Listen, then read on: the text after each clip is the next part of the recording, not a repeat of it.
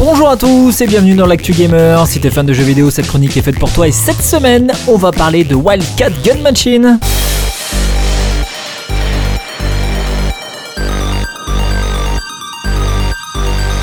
Dans ce donjon crawler, notre protagoniste à la gâchette facile n'est pas en reste. Les joueurs doivent affronter les hordes d'amas de chair, de très très laid, avec tout un arsenal d'armes glorieuses. Dans Wildcat Gun Machine, les joueurs seront propulsés dans les donjons labyrinthiques remplis à rabord d'ennemis répugnants et féroces, dans le but de délivrer euh, des robots géants, des griffes d'anciens dieux démoniaques. Alors pour atteindre ces objectifs, les joueurs peuvent choisir parmi 40 types d'armes différentes, toutes idéales pour cribler de balles les créateurs de l'enfer ainsi que des super capacités nées de l'amélioration de leur personnage.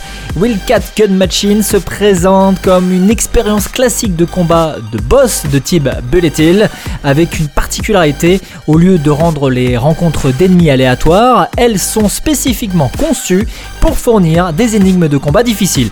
N'oubliez pas que la seule chose que les chats préfèrent à la poursuite d'un laser, c'est de le placer entre les yeux de leurs ennemis. En rappel, Wildcat God Machine est un dungeon crawler euh, où vous devez éliminer des hordes de monstres répugnants.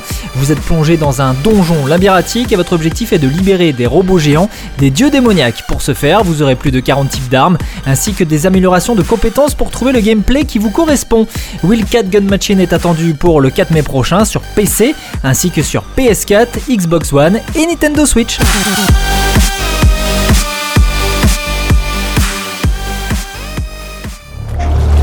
Inquisitors come to the to seek purpose in their. Et pour terminer cette chronique, on va parler de Salt and Sacrifice.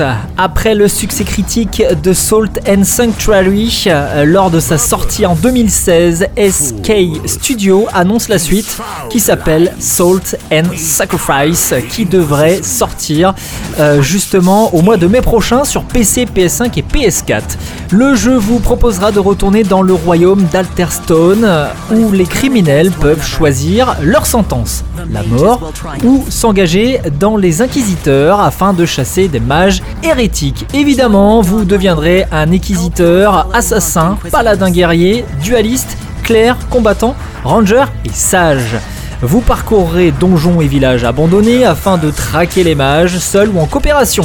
D'ailleurs, la COP en ligne avait été très demandée pour Salt and Sanctuary, euh, sans jamais voir réellement le jour, hein, mais il ne faut jamais désespérer, puisque cette fonctionnalité viendra bel et bien pimenter la partie de ce nouveau jeu.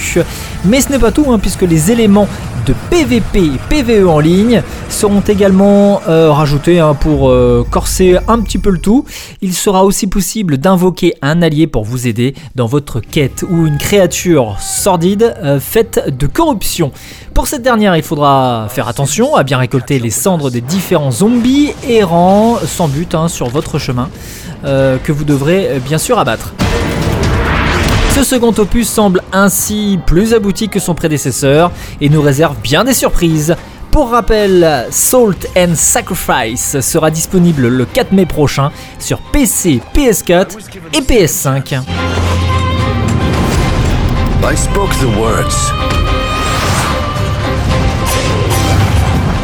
C'était Greg pour l'actu gamer, bon game et à la semaine prochaine.